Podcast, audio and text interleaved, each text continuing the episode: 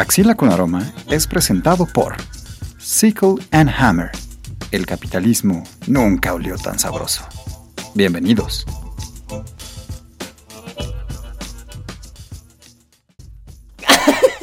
¿Por qué? Para acabarte el aroma. El aroma Ah. a axila. Ya. Es que teníamos que hacer algo para que sí te ríes de veras, porque si no esto se iba a escuchar forzado. Porque esta es la octava toma De las 10 que vamos a hacer. de las 10 que vamos a hacer. Les damos la bienvenida a su programa de confianza, a su tercera emisión de Axila con Aroma. Eh, nuestro invitado especial eh, está teniendo un pequeño problema con el micrófono porque se le está atorando la barba. Pero ahorita lo corregimos. Preséntese, invitado, por favor. Hola, ¿qué tal, podescuchas? Yo soy Arturo. Em, les hablo dos segundos de mí. Hago música y doy clases sobre música también. Y nada, vine a hablar un poco de, de libros que hasta ahorita que estaba escuchando otro de los, de los capítulos, pensé, híjole, no sé qué tan divertidas están las ele- elecciones que hice porque los dos son tristes y oscuros. Ah, pero no tiene que Pero me divierte. Ah, me divierte la tristeza. me divierte la desgracia ajena. Por eso veo la Rosa de Guadalupe, ¿no? Me divierte sentir y chillar, chillar está padre Claro. también a veces. Y entonces sí, pues por ahí escogí los, los dos libros. Perfecto. Pues primero nada más eh, te agradecemos muchísimo por ser una persona a quien admiramos mucho y estás aquí en esto que es México. Les recordamos el fundamento de por qué estamos trayendo libros a este programa. Axila con aroma hace alusión al aroma que aspira tu axila cuando traes algo bajo, el brazo, ¿no? Y regularmente son libros, regularmente son películas, juegos de mesa, pero en esta ocasión Arturo nos va a hablar de, de algunos de sus libros favoritos, me atrevería a pensar. Sí, justo los leí hace poco. Tengo una relación con los libros relativamente nueva, como de verdad, como amar un libro. Tiene poco tiempo que pasó. Siempre me pasaba con la música y, y hasta hace... O sea, nunca había sentido algo tan fuerte como con la música con un libro. Supongo que hay gente que es al revés, no sé. Y este leí este libro de Alaide Ventura, que es una, una escritora veracruzana, eh, creo que de Jalapa. Eh, se llama Entre los Rotos. Y, y chillé y no podía dejar de chillar y no podía dejar de chillar. Y yo decía, ah, ok, ok, esto es lo que debería de sentir. o Ah, sea, esta se pasión, ajá, esta pasión es la que debería de sentir cuando un libro de verdad me gusta. O sea, había leído otras cosas, obviamente, pero, pero solo como que me sentía como informado o había sido una experiencia chida, padre, pero, pero apasionarte con un libro me pasó hasta meses, hace meses. Y, ahora- y ahora me pasó dos veces seguidas. No sé si ya más bien abrí la puerta y ahora ya todo, Ya todos los libros. todo me pega, sí. Sí. Eh, vamos a regalarte saliendo un pequeño libro vaquero, a ver si también Sí, amarra sí, chido. Oye, te tengo una pregunta muy difícil. Sí. ¿Sí? Si tuvieras que elegir tres instrumentos para hacer el soundtrack de este libro. ¿cuáles, ¿cuáles serían esos tres instrumentos? Ok. Eh, ¿Me puedo ir por familias o tengo que escoger un instrumento No, específico? el que tú quieras. Los tres que tú quieras. Los tres que yo quiera. Pero que me gusten a mí. No, no es cierto, no es cierto. Ay, ¿La tuba? Le, le di aquí un llegue. No, eh, escogería por cliché el violín porque es un libro muy dramático Ok. y de hecho cae en, en clichés muchas veces, eh, pero a propósito como que lo usa para generar algunas emociones. Muy bien. Eh, sí, el violín. em, y ya después nada más voy a decir instrumentos que me gustan porque no sé Sí, se vale, se el, vale. el clarinete bajo y y cualquier percusión. Porque sí, se siente muy muy en partes agresiva el libro. Sí. Entonces así como un tambor de guerra. Ándale, algo así. Sí, Ok. Sí. Oye, y, y del, del libro, ¿cuál es... eh, esta pregunta también, eh, no sé por qué me están viniendo puras preguntas difíciles para ti. Eh, ¿Crees que haya una oportunidad de- en la que este libro contenga su parte más importante o más bien la que más disfrutaste fuera del clímax? Es decir, ¿te ha sucedido con algún otro libro en particular este, eh, eh, que disfrutes más la introducción o que disfrutes más el desenlace que el clímax en sí. Sí, con el otro ajá. libro. Ah, con el otro libro. el otro Ah, entonces me, me regreso. Espera, espera, espera, espera. Sí. Ok, si tuvieras que hacerle un este un pequeño trailer, ¿de qué trata el libro? Ahí ya nos dijiste que hay un poquito de, de tristeza, lo acompañarías de un violín. ¿De qué va más o menos? ¿Habla de algún cachorrito perdido? ¿De algún... Pues puedo, puedo eh, darles un poco de spoiler de las primeras cinco páginas. Parece justo. sí, sí, sí. este y hablarles un poco de la estructura que también es algo que me gustó mucho Eh, en las primeras páginas nos enteramos que el hermano de, de la narradora se fue no sabemos en qué sentido se fue si en vida o si del lugar solo sabemos que se fue y que dejó de- detrás de, de él eh, unas fotos y a la narradora le saca mucho de onda que haya dejado unas fotos porque era una persona como muy mm, pasiva, pero sí, como que era una persona que no hacía nada, nunca. Como hundido en depresión, su hermano, y el punto es que le, le, le, le sorprende que haya, dejado, que haya dejado esas fotos y se pregunta que por qué esas fotos. Y entonces la estructura de este libro son, son como, no me acuerdo cuántos capítulos, pero son muchos capítulos muy, muy, muy pequeños, como de dos páginas.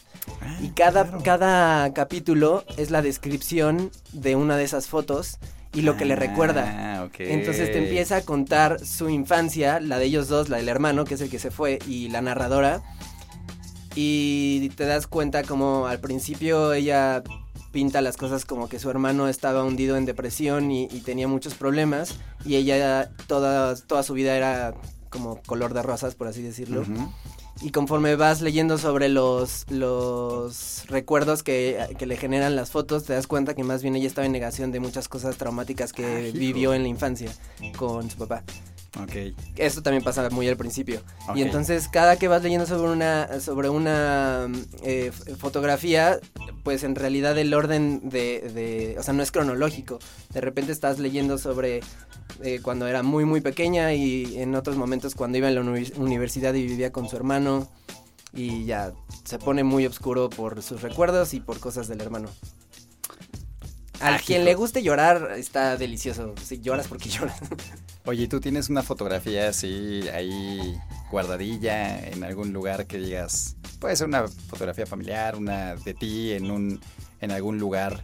Pues eh, lo que me genera esa pregunta Ajá. es que más bien tengo eh, tengo una foto la vi hace poco y tal vez es por eso tengo una foto con, con mi socio y uno de mis mejores amigos en donde estamos en el lugar donde grabamos ahorita y este y nada ahorita me acordé de, de cómo estamos sentados y, y estamos sonriendo.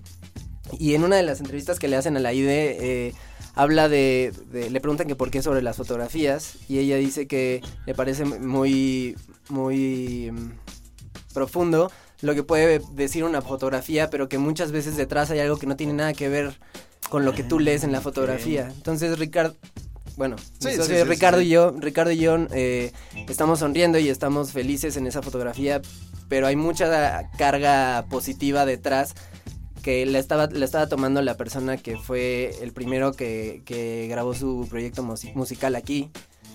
Y, y me gusta cómo, cómo ve eso en las fotografías, porque tú crees que estás viendo algo, pero todo lo que hay atrás puede ser muy contrastante con lo que tú crees que estás viendo, o a veces puede reforzar lo que, lo que está, Claro. está ahí, ¿no? Claro. ¿Alguna vez has eh, cambiado, así que tornándole un poquito jocoso, has fotobombeado una foto? Así que Sí. salgas así escondidillo. Como que estaba muy de moda cuando hacen como unos 10 años, Sí, ¿no? sí, Más sí. o menos. Y mi hermana y yo todo el tiempo lo hacíamos y era muy divertido. Sí. Hay toda otra pregunta complicada acerca de este libro. ¿Qué personaje de alguna película, de algún libro diferente, de algún artista, fotobombearía una fotografía de este libro? Es decir, algo que sea completamente ajeno. ¿Qué crees que sea así completamente ajeno? A cualquiera. Ah, ya, ya, ya. A cualquiera de las fotografías que se describen en tu libro.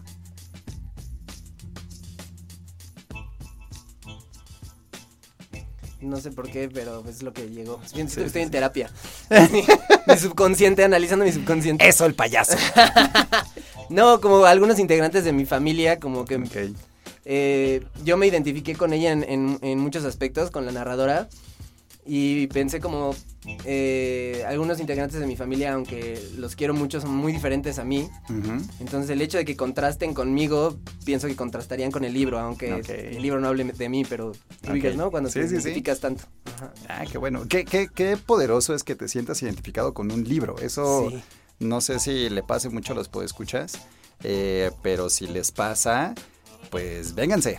vénganse Sí, a platicar del libro que les, que les, que les evoca esa, esa emoción. Eh, Arturo, cuéntame qué otro libro traes contigo. A ver. Eh, traigo. Traigo otro que se llama Temporada de Huracanes, que también es de una escritora de, de Veracruz. De hecho, creo que son amigas, Ajá. ellas dos. Em, este libro también, más que. También me, me generó mucha pasión. Y tenía una sensación de angustia el- como las siguientes tres o cuatro horas después de haberlo terminado. Y como de asco. Órale. Angustia y mucho, mucho asco. Ok. Y bueno, a- a- para hablarles un poco de él, empieza, estas son las primeras dos páginas, empieza con unos niños que se encuentran al cadáver de la bruja de un pueblo en una zanja. Ah, hijo. Y es en un pueblo cerca, en un pueblo de Veracruz, bueno, en Veracruz, y es en esta época, en los últimos años. No especifica, pero es actual, pues. Ah, es contemporáneo Ajá, este libro. es contemporáneo. De hecho, el libro tiene, es del 2017 o 2018. Ok. Es bastante nuevo. Sí, sí, sí. Y después, ese es el primer capítulo que solo tiene dos páginas. Y después hay siete capítulos más. Y cada capítulo es sobre un personaje del pueblo. Y cada uno de los personajes tiene que ver con, con lo que pasó con la bruja. ¿Por qué está asesinada ahí? Ah. Y claramente, este no es un libro de fantasía.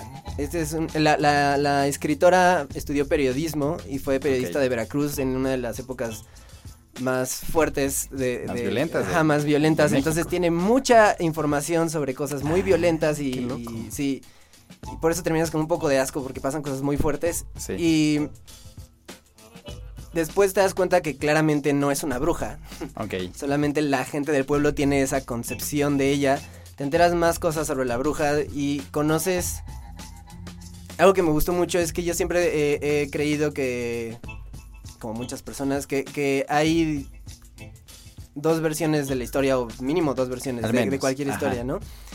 Y aquí hay ocho versiones de la misma, de, de la misma historia que es que le pasó a, a esa, a esa persona. Ok.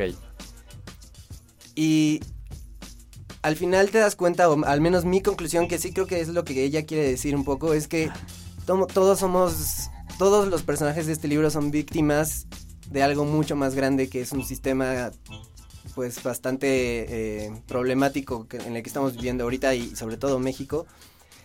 Entonces, eh, cada uno, cada uno de los personajes tiene sus problemas y ellos no alcanzan a entender qué tan, qué tantas cosas atrás hay sobre esos problemas, creen que solo son suyos y ya. Pero tú como lector eh, vas entendiendo que, que es más grande que ellos. Y además, otra cosa que, me gusta mucho es que eh, no sé si, si a ti te pasa, pero muchas veces cuando estoy leyendo en español los diálogos, los diálogos cuando no son sobre algo muy cercano al, al- al autor, se sienten falsos. Si son de otra Ah, clase social, se sienten forzados, Sí. ya sea más alta o más baja.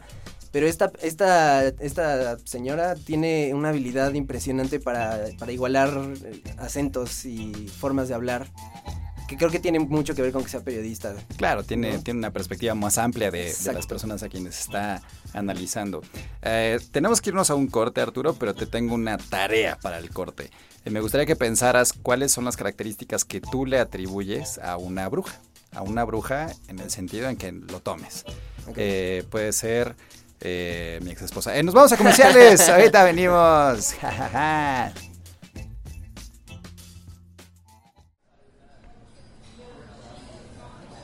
Fíjate, oye manito, ¿no has escuchado como que en el podcast, en el mío, ya sabes, en Axila con Aroma, como que de repente se corta un poquito la, la conversación, o no sé si me esté fallando el internet, o me esté fallando la compu o algo por el estilo? Pues no. Pues no, porque tengo el mejor internet y la mejor computadora y mi podcast es el mejor. Eso es todo lo mejor para el mundo. Ah, este, en realidad te iba a decir que pues no lo he escuchado. Ah, eh, perdón. Eh, que tengas buen día. Axila con aroma. Un podcast egocéntrico. Continuamos. Estás escuchando, ¡Mira con aroma! transmitiendo desde ¡La internet!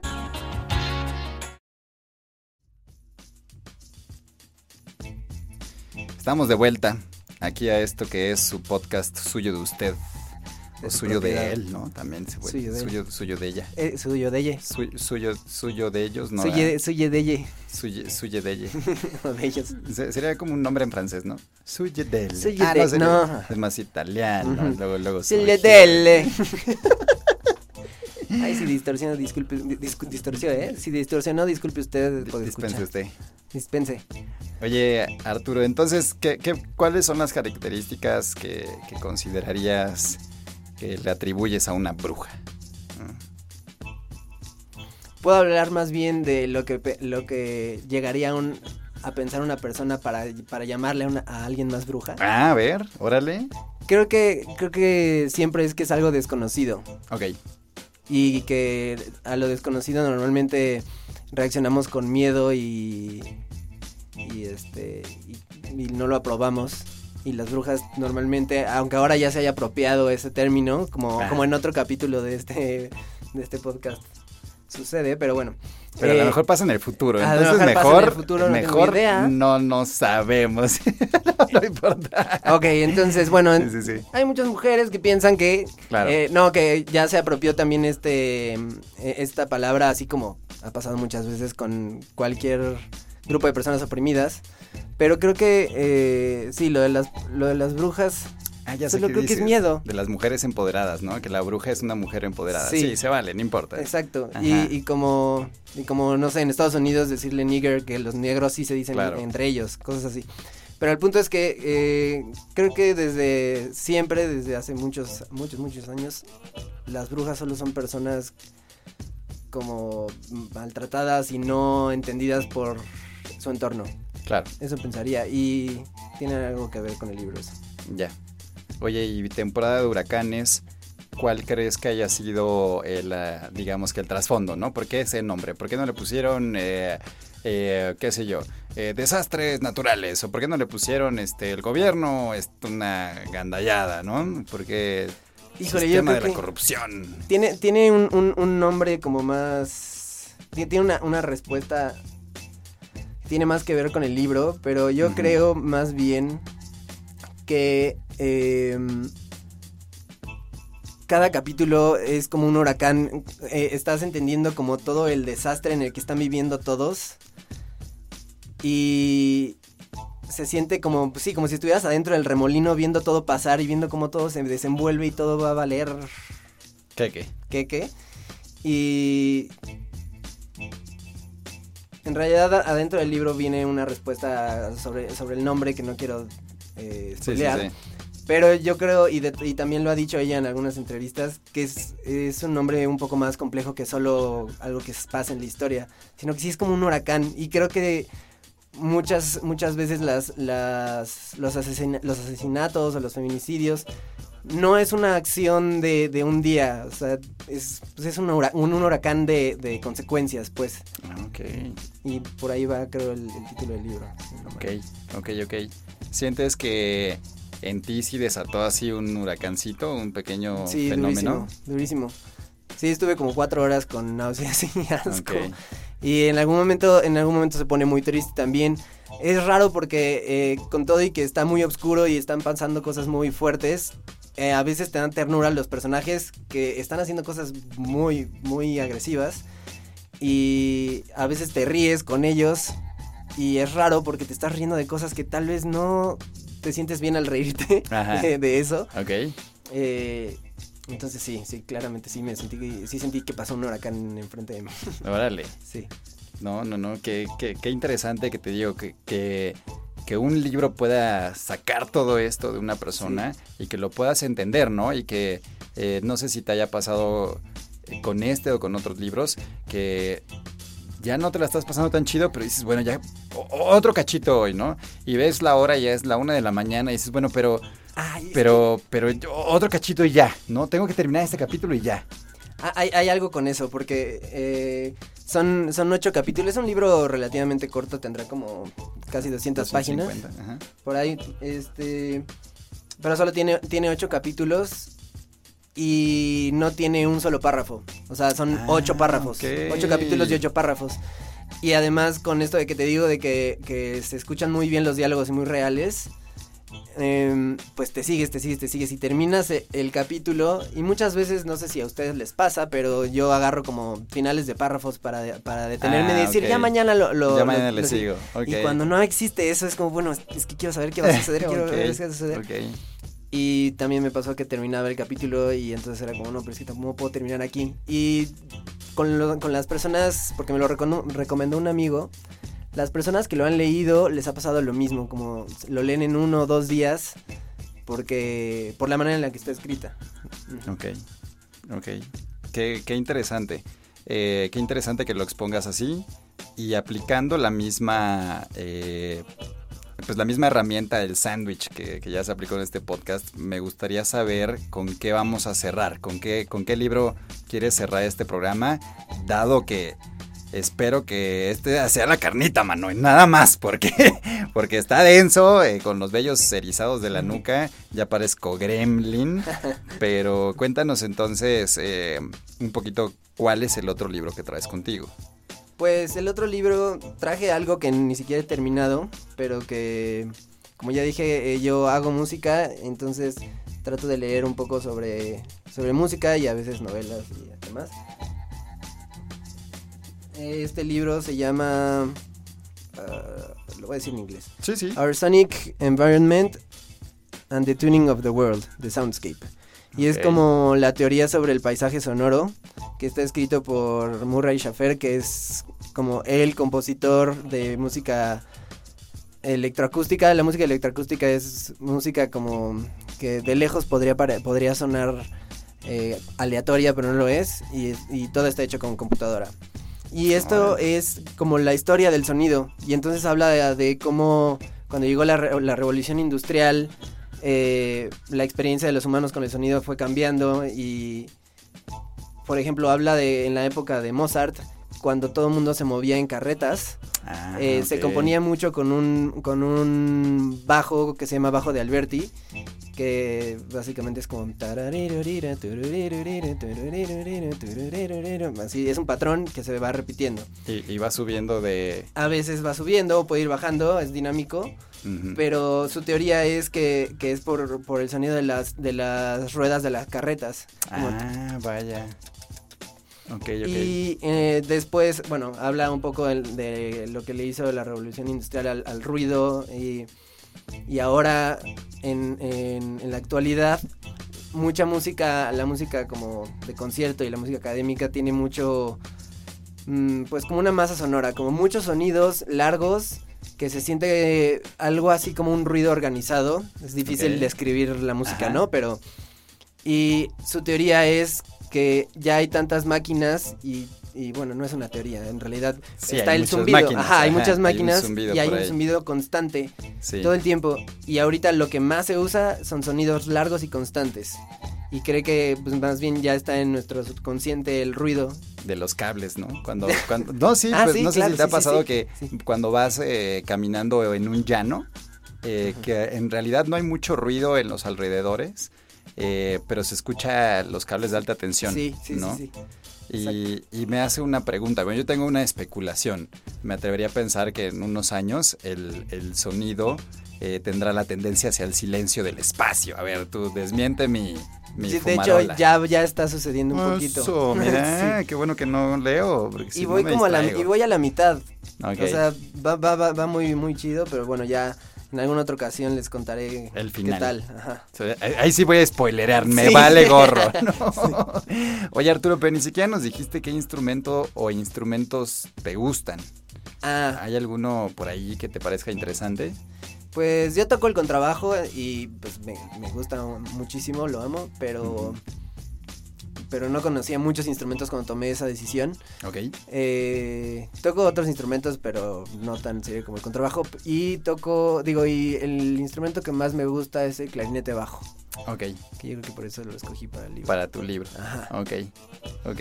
Y cuando tengas la oportunidad, ¿te le entrarías a aprender el clarinete? Puede ser. No lo sé. Me, me, me da más curiosidad seguir aprendiendo a cómo usar la computadora para generar sonidos. Ok. Y te tengo la última pregunta, la difícil. ¿Crees que se puede aprender a tocar un instrumento desde un libro? Sí, ¿Sí? sí. ¿Crees que en el, en el, en el Hasta antiguo- cierto nivel. Ok, Ajá. ok. Creo que tiene que haber un, un... El intercambio con el maestro o con otra persona es extremadamente valioso. Ok, Y puedes, y creo que hay gente que aprende muy bien solo y que tal vez no con un libro, pero sí con videos o tal vez de distintas maneras. Pero creo que nada va a suplir al intercambio con tu maestro, con que te explique cosas, que te que, que sentimientos, porque al final la música es, hay muchos sentimientos detrás de ella y lo que genera, ¿no? Eh, sensaciones del cuerpo, por ejemplo, sobre todo eso en clases de canto, pero en mis clases de, contra- de contrabajo eh, hay muchas cosas que yo ya que yo ya sé, que yo ya he estudiado, pero cuando cuando las llevo a cabo con mi con mi profesor, de repente me dice cosas que parecen obvias, pero me hacen Mm, muchísimo ok. muchísimo clic y un libro no te está escuchando. O sea, eso, ese profesor me dijo eso porque yo le dije algo más. Ok. ¿No? Y no hay O un sea, diálogo entre el no, libro, ¿no? El libro nada más te dice, ahí sí. está, compa. Totalmente. Ya. Creo Ah, que muchos libros, muchos libros ajá. pueden acercarlo, pero solo uno no, no creo. Magnífico. Oye, Para empezar nada más. eh, pues ahora sí para cerrar de manera oficial, ¿podrías nada más leernos los títulos y los autores de Claro tus libros como para que no se nos olviden? El primero es Entre los Rotos, de Alaide Ventura Medina. El segundo es Temporada de Huracanes, de Fernanda Melchor. Los dos son de, Editorial. de, de literatura Random House. Perfecto. Y eh, el, el último que les dije sobre sonidos se llama Our Sonic Environment and the Tuning of the World, de Soundscape, de Murray Schaffer. Perfecto. Pues muchísimas gracias por visitarnos, Arturo. Muchas gracias a ti. Estamos pendientes para cuando nos quieras hacer una introducción, ¿no? En una musiquita, no era plan con maña. Y, y gracias por compartirnos algo tan íntimo como es la lectura. Creo que eh, últimamente la relación que hemos tenido en esta, en esta austeridad de salir de casa, eh, creo que ha sido una buena oportunidad para echarnos un librito. Totalmente. Y este, y cualquier duda que tengan, búsquenos en nuestras redes sociales cuando las tengamos, porque pues yo creo que todavía nos falta un mes. Entonces, les dejamos con un abrazo y un apapacho llamado Arturo y nos despedimos. Muchas gracias por todo. Bye bye. Bye.